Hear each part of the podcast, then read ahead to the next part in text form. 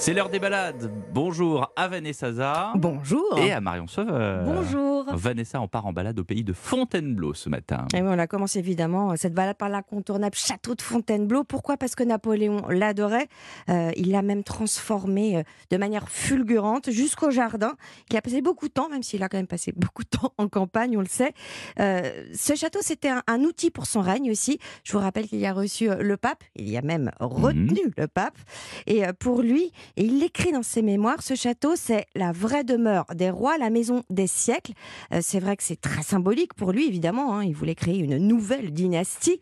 Et c'est même plus que ça, euh, selon Jean-Michel Géneteau de l'Office du tourisme de Fontainebleau. Bon, évidemment, il fait allusion à tous les rois de France qui ont, qui ont habité et transformé ce château, et on sait que ça l'a guidé après pour envisager de créer une nouvelle dynastie. Je pense qu'il a euh, cette nostalgie des heures de gloire et aussi des heures sombres hein, associées à ce lieu. Mais quand il séjournait à Fontainebleau, ça lui laisse le souvenir d'un temps suspendu avec euh, la force des siècles, hein, puisque c'est dans son expression, où il puisait sa vision et son énergie. hein. Et puis, euh, il adorait les jardins. Il y a passé beaucoup de temps. Il y a un autre endroit hein, qu'il adorait, c'est sa bibliothèque privée.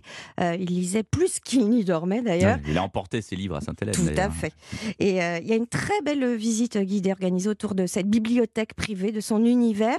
Euh, il y en a d'autres, évidemment, surtout en ce moment avec le bicentenaire de Napoléon. Il va y avoir une très grande exposition qui a été reportée évidemment en septembre sur le palais de l'empereur. Alors, si nous aussi on veut continuer cette respiration, on peut faire quoi aux alentours Bon, hein? aux alentours, évidemment, on sait, c'est la forêt La forêt, Fontainebleau. ouais. Alors, c'est les rochers. Avec les rochers, les fameux rochers, c'est un poumon vert à la fois un poumon bleu.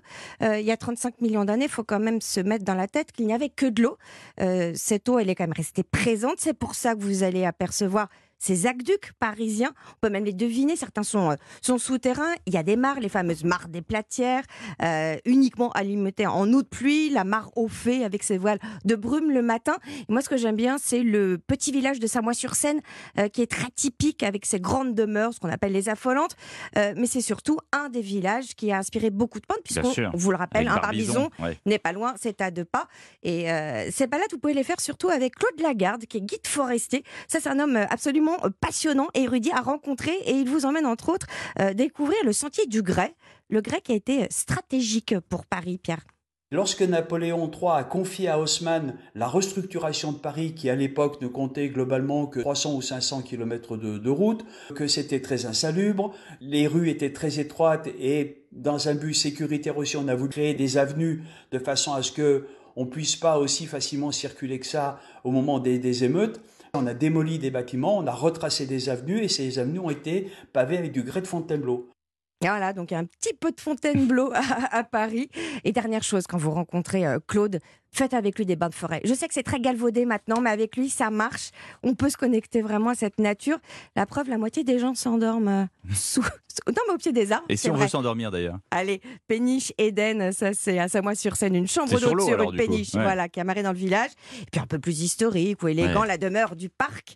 Voilà, dès qu'on passe le porche, on y est. Petit jardin caché et terrasse très courtisée. Marion Sauveur, quelle spécialité culinaire déguste-t-on à, à Fontainebleau? Un Fontainebleau, justement, c'est un, un dessert, une mousse extrêmement euh, légère, un peu comme celle des blancs en neige, mais Mhm. uniquement réalisée à partir d'un mélange de euh, crème fraîche. Ce dessert a été inventé par une crémière de Fontainebleau, c'était à la fin du XVIIIe siècle, quand son lait arrivait euh, dans des jattes du sud de la ville. Il y avait pendant le voyage une petite mousse qui se formait au-dessus des jattes. Elle a eu l'idée de reproduire cette mousse qu'elle trouvait extrêmement gourmande. Elle lui a introduit de l'air, elle a foisonné cette crème et a réussi à obtenir cette légèreté. Pour la protéger, elle l'a enrobée d'une fine mousseline, d'une gaze, et voilà, le Fontainebleau était né. Alors aujourd'hui, le Fontainebleau est toujours à Fontainebleau.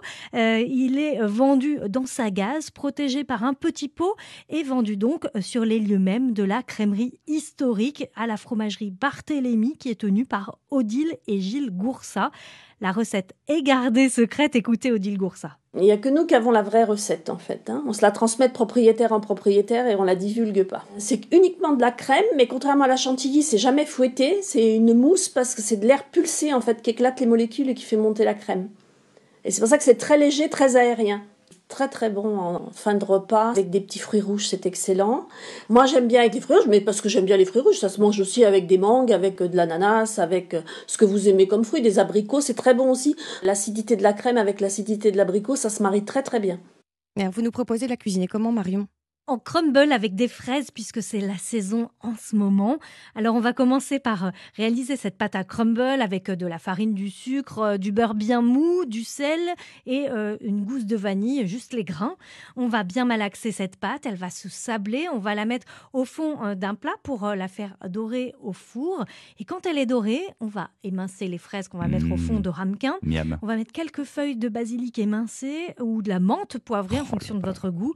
Par-dessus, vous mettez le Fontainebleau et vous terminez avec cette pâte à crumble. Vous allez avoir le croquant avec cette pâte à crumble, la légèreté euh, du Fontainebleau et un peu euh, de fruits, de fraîcheur avec les fraises. C'est un délice. Bon, vous avez de la patience, mais si on veut pas s'enquiquiner, on va où pour acheter du Fontainebleau?